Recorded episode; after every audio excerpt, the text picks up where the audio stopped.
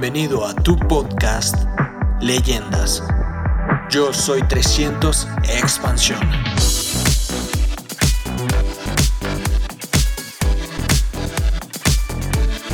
Bueno, muy buenas tardes, ¿cómo estamos? Bien, familia, yo creo que el momento de Guatemala ha llegado. Se abrió la puerta y lo que va a salir de Guatemala ahora son esmeraldas y diamantes y nos vamos a dar a conocer más y más en Club de Diamante y en Club de Diamante Ejecutivo. ¿Qué les parece? Así será. Ya es hora de que los chapines digan presente, sea donde sea. Este eh, próximo año que nuestro Club de Diamante es en Dubai, Club de Diamante Ejecutivo va a ser Abu Dhabi. Así es que imagínense las experiencias que vamos a vivir. Pero les aseguro que cuando estamos en esos lugares pensamos en ustedes y anhelamos que ustedes nos acompañen, que ustedes vivan esas experiencias. Porque lo que, lo que esta, esta oportunidad de negocio te ofrece, no, o sea, es tan impactante, cambia tu vida tanto que no te lo puedes imaginar. O sea, estuve ahí sentada escuchando a Jorge y Silvia y, y lo que ellos hablan de, llegar a diamante y, esas experiencias que han vivido. Y a mí me encanta escuchar a los nuevos diamantes, porque es algo tan y tan especial, porque están viviendo un sueño. Ya cuando uno lleva tiempo en diamante y ha ido un montón de club de diamante, etcétera, ya como que, pues ya es un estilo de vida para ti. Pero ese nuevecito que llega, que está viviendo ese sueño, que tiene ese brillo en los ojos, escuchar a Silvia, ver, verlos a ellos con su auto, eso es lo que llena uno. O sea, tú entras al negocio y, pues obvio, estás buscando la solución económica tuya, porque obvio todos buscamos una solución económica. Pero después que ya, pues has construido tu negocio y, y ya tu situación económica se resolvió y estás cómodo, tienes lo que nosotros llamamos flexibilidad económica, ya pues la plata no es problema tú, la felicidad tuya es ver a los demás llegar, ver esas vidas cambiar. Yo recuerdo cuando Mauricio Lara y Albaluz González calificaron diamante en Colombia. Cuando ellos entraron al negocio familia, no se atrevían llevar a Mario a su apartamento, porque vivían en un lugar tan y tan pobrecito y casi no tenían ni muebles ni nada. O sea, era era una situación, pero tristísima. Y después que calificaron diamante, que hacen una celebración en su nueva casa, llegar y ver esa felicidad de ellos, ver esa casa, lo bonita que estaba amueblada, habían comprado todos los muebles. O sea, fue un, un, cambio. Tú ves eso y tú te llenas de alegría, tú te regocijas porque tú, o sea, tú, tú tuviste algo que ver con ese resultado. Ese es el legado que dejamos todos nosotros. Dice, quizás ustedes pues están ahora empezando a desarrollar sus negocios y están en unos niveles y yo sé que, o sea, tú no ves lo que yo veo. Obviamente mi visión es diferente. Pero lo, me gusta compartirlo para, para que, para que vayas expandiendo. O sea, obvio, para Jorge y para Silvia la visión se ha expandido ya están en Club de Diamantes, están viendo otra cosa. Y cuando tú estás trabajando tu negocio en tu mercado, eso es lo único que tú ves. Y a veces, o sea, entiendo que es difícil ver más allá de lo que tienes en tu entorno. Ah, pero te voy a decir algo. Llegas a un, a un punto donde tocas tantas vidas que jamás te imaginaste que tú, porque hiciste este negocio de vender jabón y vender el EOC y el glister y cepillarte tú los dientes en tu casa, empezar tú usando los productos primero, que esto podía llegar a, a ese punto. Quiero compartir una experiencia que tuvimos Mario y yo ahorita en septiembre. Partió de algo muy triste, pero fue sumamente impactante. Eh, en este año perdimos los corona eh, el corona fundador Jim Dornan. Yo creo que todos conocíamos por lo menos un audio de Jim Dornan. Eh, cuando yo entré al negocio, mi, la primera vez que entré al negocio, en, uy, eso fue diciembre de 1980. En el próximo año, en el, en el año 1981, Jimmy y Nancy Dornan salieron en la portada de la revista de Estados Unidos como nuevos dobles diamantes. Una pareja joven estarían en sus treinta y algo por ahí. Y yo recuerdo escuchar los, los cassettes de ellos y lo mucho que me inspiraban. Eh, ellos eh, viven en Atlanta, tienen una, una casa preciosa, una mansión preciosa en Atlanta. Pero el negocio de, de Jim, ellos empezaron en California, ese negocio se fue expandiendo a través de Asia, a través de toda Europa, Rusia. Es un negocio enorme. Creo que ellos, creo que ellos tenían este 50 puntos de FA, si mal no recuerdo. Entonces, perdón, 40 eran, 40 puntos de FA. Y nos llega un correo de que iba a haber una celebración de vida para Jim Dornan en, una iglesia en la parte norte de Atlanta. Y por fortuna nosotros no, andábamos de viaje, íbamos a estar en, Atlanta. Y yo le dije a Mario, mira Mario, llegó esta información, es tal y tal día. A mí me gustaría ir. No solo por el, por el impacto de, de esta persona en mi vida, sino por como en representación de Latinoamérica y el impacto que este hombre tuvo, ha tenido en muchas vidas, porque es, como les dije, yo sé que muchos de ustedes han escuchado algún audio de Jim Dornan. Fue increíble, familia. Era una celebración, no era algo así triste y, y, sí, sí, sí solemne, pero fue algo muy bonito. Habían, eh, bueno, estaba Rich DeVos, eh, estaba Doug DeVos, estaba Tanios, estaba Jim Payne, habían otros ejecutivos de, la corporación ahí. Eh, y durante la, la celebración de vida hablaron diamantes y coronas del negocio de Jim. Una pareja que entró al negocio por una necesidad económica asfixiante porque tenían un hijo, les nació un hijo que tenía unos problemas eh, de salud muy especial, necesitaba mucha atención médica. Y eso fue una, y, yo recuerdo ella hablar, Nancy hablar, que cuando ella entró al negocio,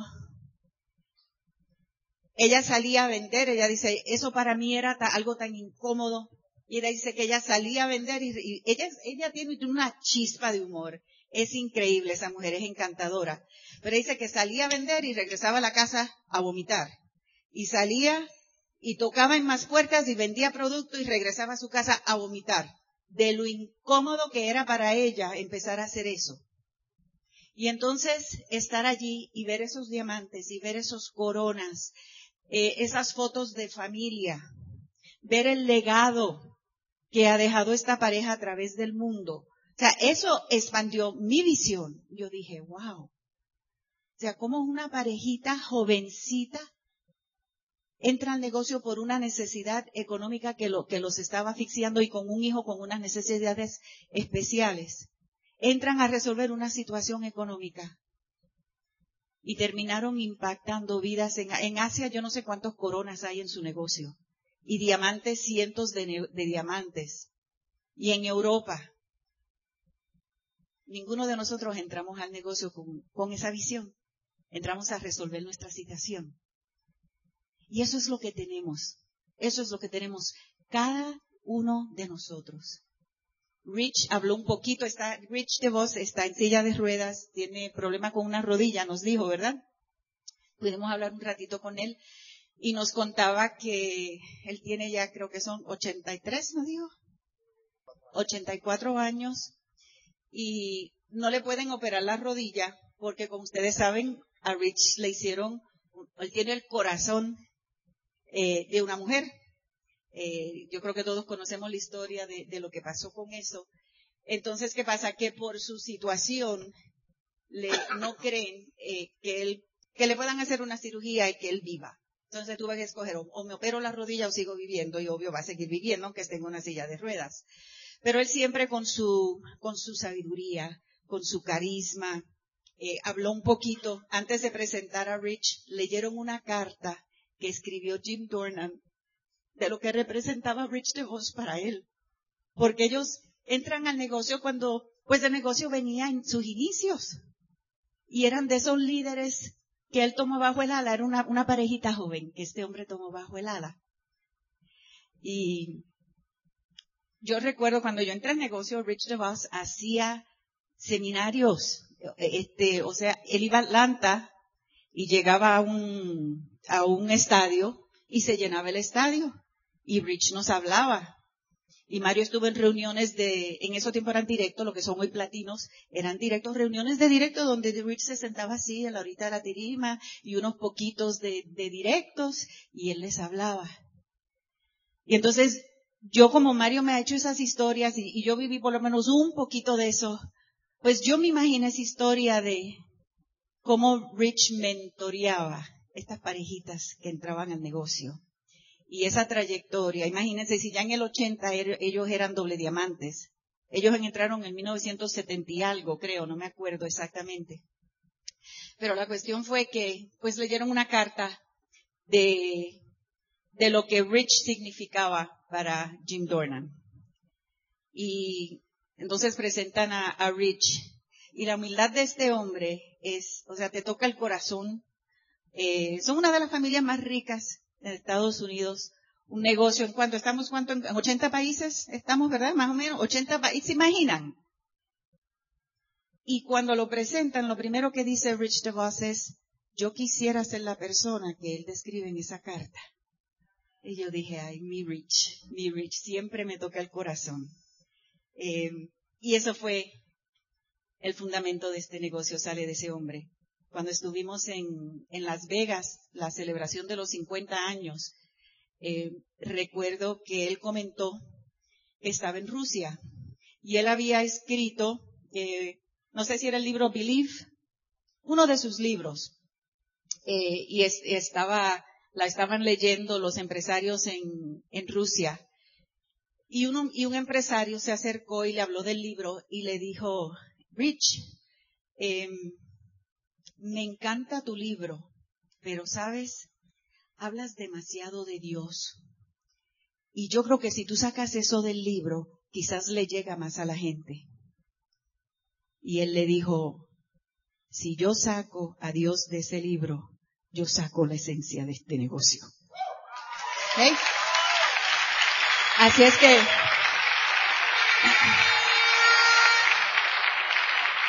familia,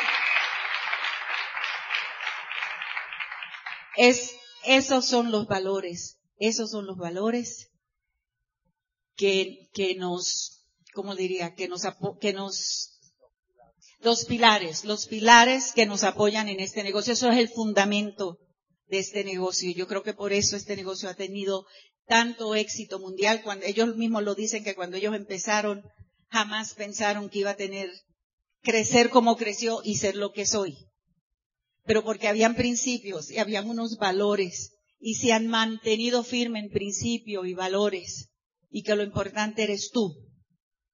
El mensaje de Rich siempre es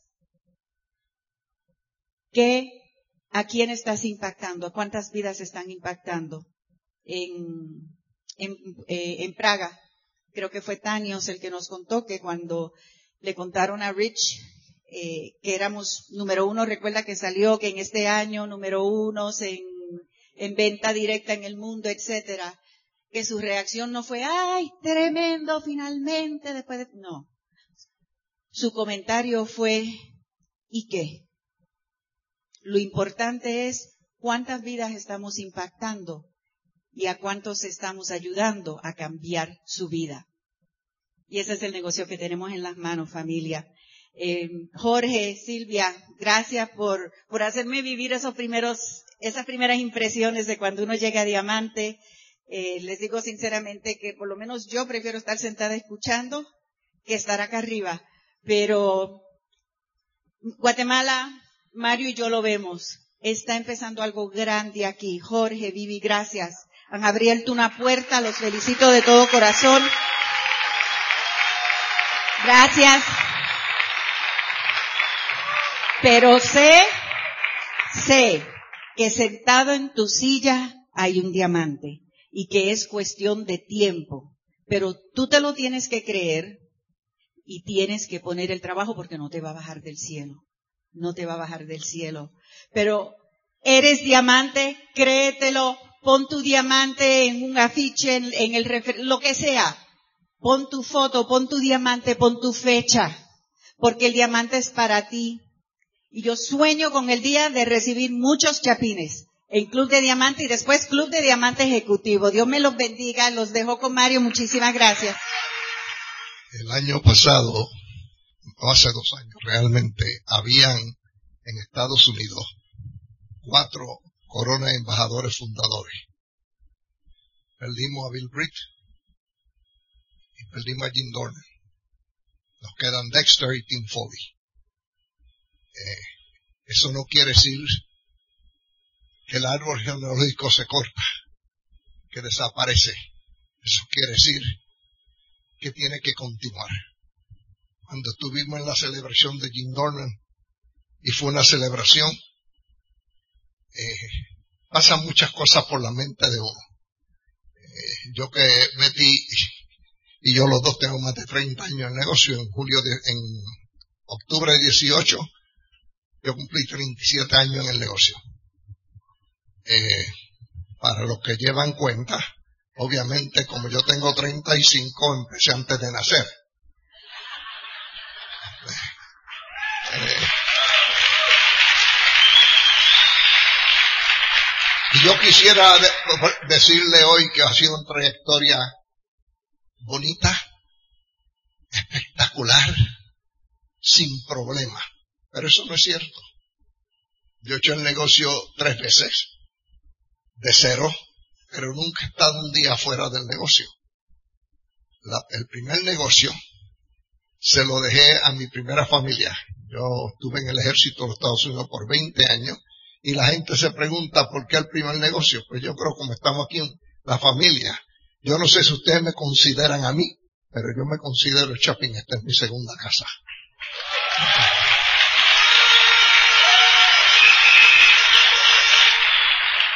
Si ustedes no lo creen, yo sé que el Hotel Barceló lo cree porque me da precio de chapín. Y yo insisto, porque cómo voy a hacer chapín y no tener los beneficios. ¿Eh? Eh, pero en el proceso de esos años, en esos 37 años, esos primeros, la primera jornada, yo estuve en el ejército 20 años y de esos 20 años, los primeros 14 estuve 11, no consecutivamente, sino acumulado fuera de mi casa. Mi trabajo con el gobierno no me permitía estar, eh, vivir una vida normal. Cuando eso ocurre, lo que sucede es que tú eres esposo en un papel, eres papá en otro papel porque pusieron el certificado de nacimiento que son tus hijos pero no eres miembro de esa familia, porque no está. Así que los matrimonios, eh, un matrimonio sí tiene todas las posibilidades de no ser exitoso. Así que les, les, cuento esto porque cuando pasamos por un divorcio, aparte del arreglo fue, yo le dejé el negocio que habíamos construido y todavía ese negocio y desde el 84 no se da un tajo en ese negocio. Digo, por la familia. Obviamente hay línea de auspicio, hay personas en, en, en downline, pero el punto que quiero hacer que ese negocio todavía hoy, desde el 84, produce un ingreso mensual. Ese es el negocio que ustedes tienen. Si lo hacen bien, entonces yo decidí para comprar los productos, inscribirme de nuevo, o sea, renuncié hoy y me inscribí hoy. Y eso lo hice para comprar el producto, pero gente que me conocía se decidió auspiciarse en mi negocio. Y entonces llegué a Platino en ese segundo negocio, sin querer. Un negocio espectacular. Yo no sé de qué nos quejamos. Y llegar a Platino sin querer y entonces años después cuando Betty y yo nos casamos, nos casamos en el 87, Betty tenía su negocio y yo tenía el mío. Y decidimos renunciar a los dos negocios y empezar junto otra vez. Obviamente durante ese periodo de tiempo en mi negocio de Latinoamérica existía, porque en el 85 cuando abrió Panamá, yo participé. Eh, cuando abrió Guatemala, yo participé. Cuando abrió España, yo participé. Y cada vez que abrieron en cualquier, cuando abrió Argentina, yo participé. Estuve tres años consecutivos yendo cada ocho semanas, seis a ocho semanas, a Argentina. Yo me siento parte de la apertura y la primera ola de crecimiento de Argentina con todos los más ratos, que fueron bastantes. Pero, este, hay un restaurante que queda en la calle Esmeralda,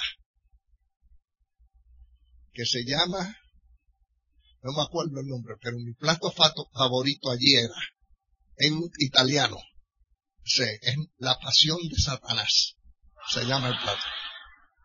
Es impresionante.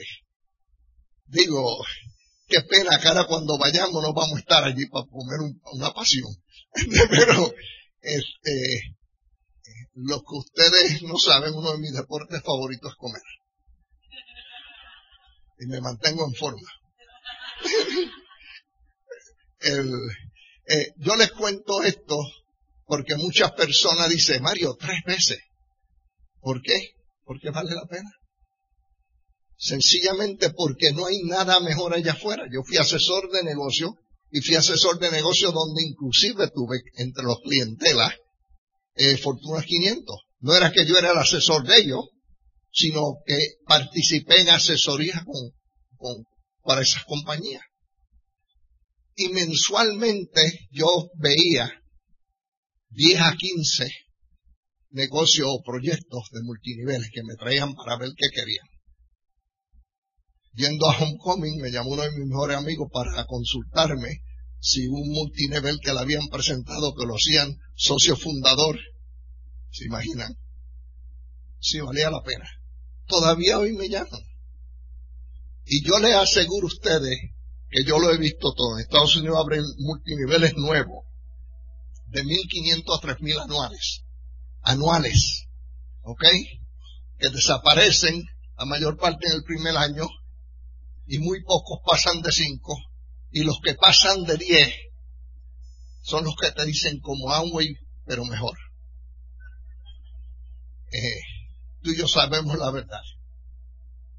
A mí me, invitan todo el tiempo para entrar en un negocio donde puedo entrar en el sótano del negocio. Dicen, in the, in the basement. Start in the basement. Comenzar en el sótano. ¿Quién demonio quiere entrar en el sótano de un negocio cuando puede estar en el penthouse.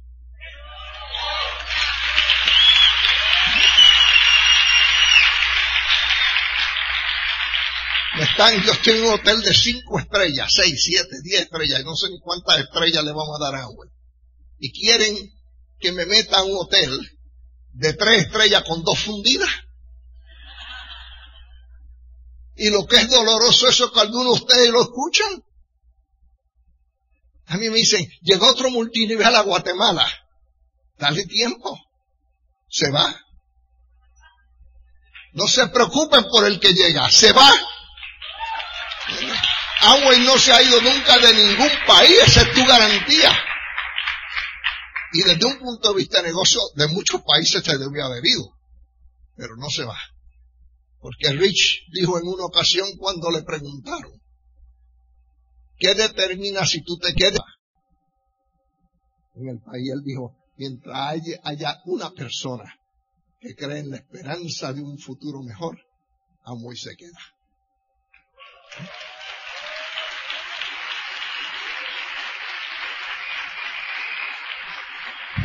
Yo les digo esto porque siguiendo el ritmo de Betty, de la celebración de Jim Dornan, la generación original la estamos perdiendo.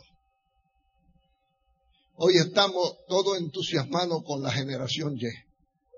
En un momento dado teníamos, ¿cómo se llama la generación de los, los baby boomers? Tenía los baby boomers. Esa era la sensación del momento. Hoy los baby boomers están mirando a ver qué hacen porque creyeron que solamente ellos solos sin tener una sombrilla donde cobijarse, podían resolver el mundo. Todos los que hemos sido generación nueva, joven, niña, eventualmente somos generación jurásica. Hoy tenemos la generación Y y la generación jurásica.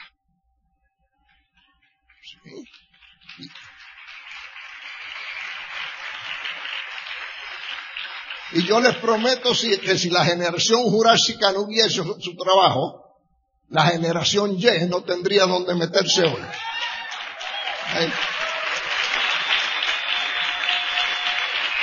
Pero eso no es tirándola a la generación Y, eso es diciendo a la generación Y, tenemos que prepararnos para cuando venga la próxima generación y la próxima y la próxima, tú estés en posición como jurásico de mantener la sombrilla en alto para si llueve no se nos, no se nos mueven los que vienen detrás.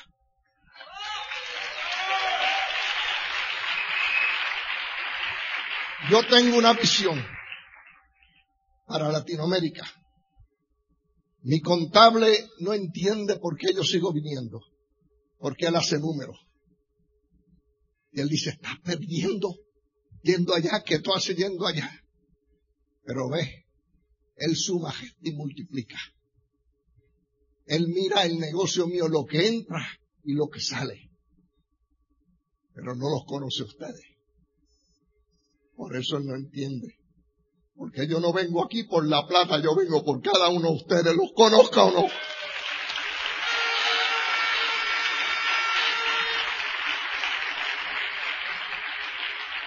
Y los retos acá en el negocio en vez de trabajarlo. La mayor parte de la gente trabaja el negocio porque está buscando pin y poder. Y control de algo que no es de ellos. Hace el negocio. Porque cuando tú haces el negocio, tú empoderas a otro. Tú le aseguras un futuro a una nueva generación. Tú te puedes acostar de noche con la conciencia tranquila. No de que lo hiciste bien, sino que diste todo lo que tenías. Hiciste lo mejor que podías. Y eso es todo lo que yo exijo. Yo no le pido a ninguno de ustedes que llegue a Corona, que sea el próximo Corona. Algunos de ustedes van, aún iba a tener que hacer un pin galáctico por algunos de ustedes corona galáctica. Yo no sé cuándo esa llega. A mí no me va a dar tiempo, a pesar de que yo estoy pidiendo 120 años, porque si lo dieron a Moisés, ¿por qué no a mí? Sí. Yo he la pata tanto como Moisés, así que yo no sé por qué no. Yo estoy seguro que todas las mañanas cuando Dios se levanta, yo sé que dicen que él no duerme. Cuando se sale a la terraza de su balcón y mira así para abajo, llama a Jesús, le dice, ahí va, mira, está refiriendo a mí, ahí va otra vez a la rueda. Mira, mira, ya mismo la hace, ya mismo, ya mismo. Y Jesús le dice, sí, pero se arrepiente. Dice, ahí va, mira, mira, ya. Y Jesús le dijo, se arrepintió. Y Dios le dice, mañana vuelve y lo hace. Y Jesús le dice, vuelve y se arrepiente. No se rían. Todos somos así porque nos dieron libre albedrío. Yo sigo una filosofía muy sencilla. Yo no juzgo. A mí me dijeron una vez, me dijo un sacerdote amigo mío, nos van a medir con la misma medida con que medimos. Yo busqué la varita más chiquita para que me, medir, para que me midan a mí con esa. Es más, en un momento dado la voto para que no me midan. Pero yo creo que mañana a ti y a mí nos van a medir. No por lo que no hicimos bien, sino por lo que no hicimos. ¿No ves? Somos bendecidos, como decía mi buen amigo Facundo Cabral, por agradecido. Somos bendecidos por agradecido. Pero yo le añado, somos bendecidos para bendecir. Yo he sido bendecido. No puedo bendecir al mundo completo porque el tiempo y la distancia no me lo permite. Pero espero tocar unos poquitos, que toquen unos poquitos, que toquen unos poquitos. Y que sea un día, mi legado sea que los poquitos que yo toqué hicieron todo aquello que yo quería hacer y no pude. Que Dios me bendiga.